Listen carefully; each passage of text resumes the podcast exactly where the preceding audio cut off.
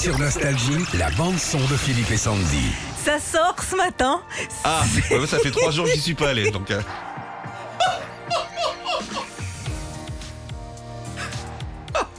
On va pas faire la saison, hein.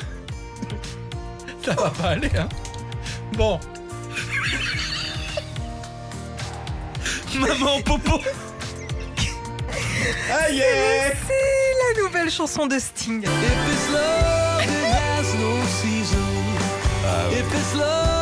C'est léger, hein C'est léger.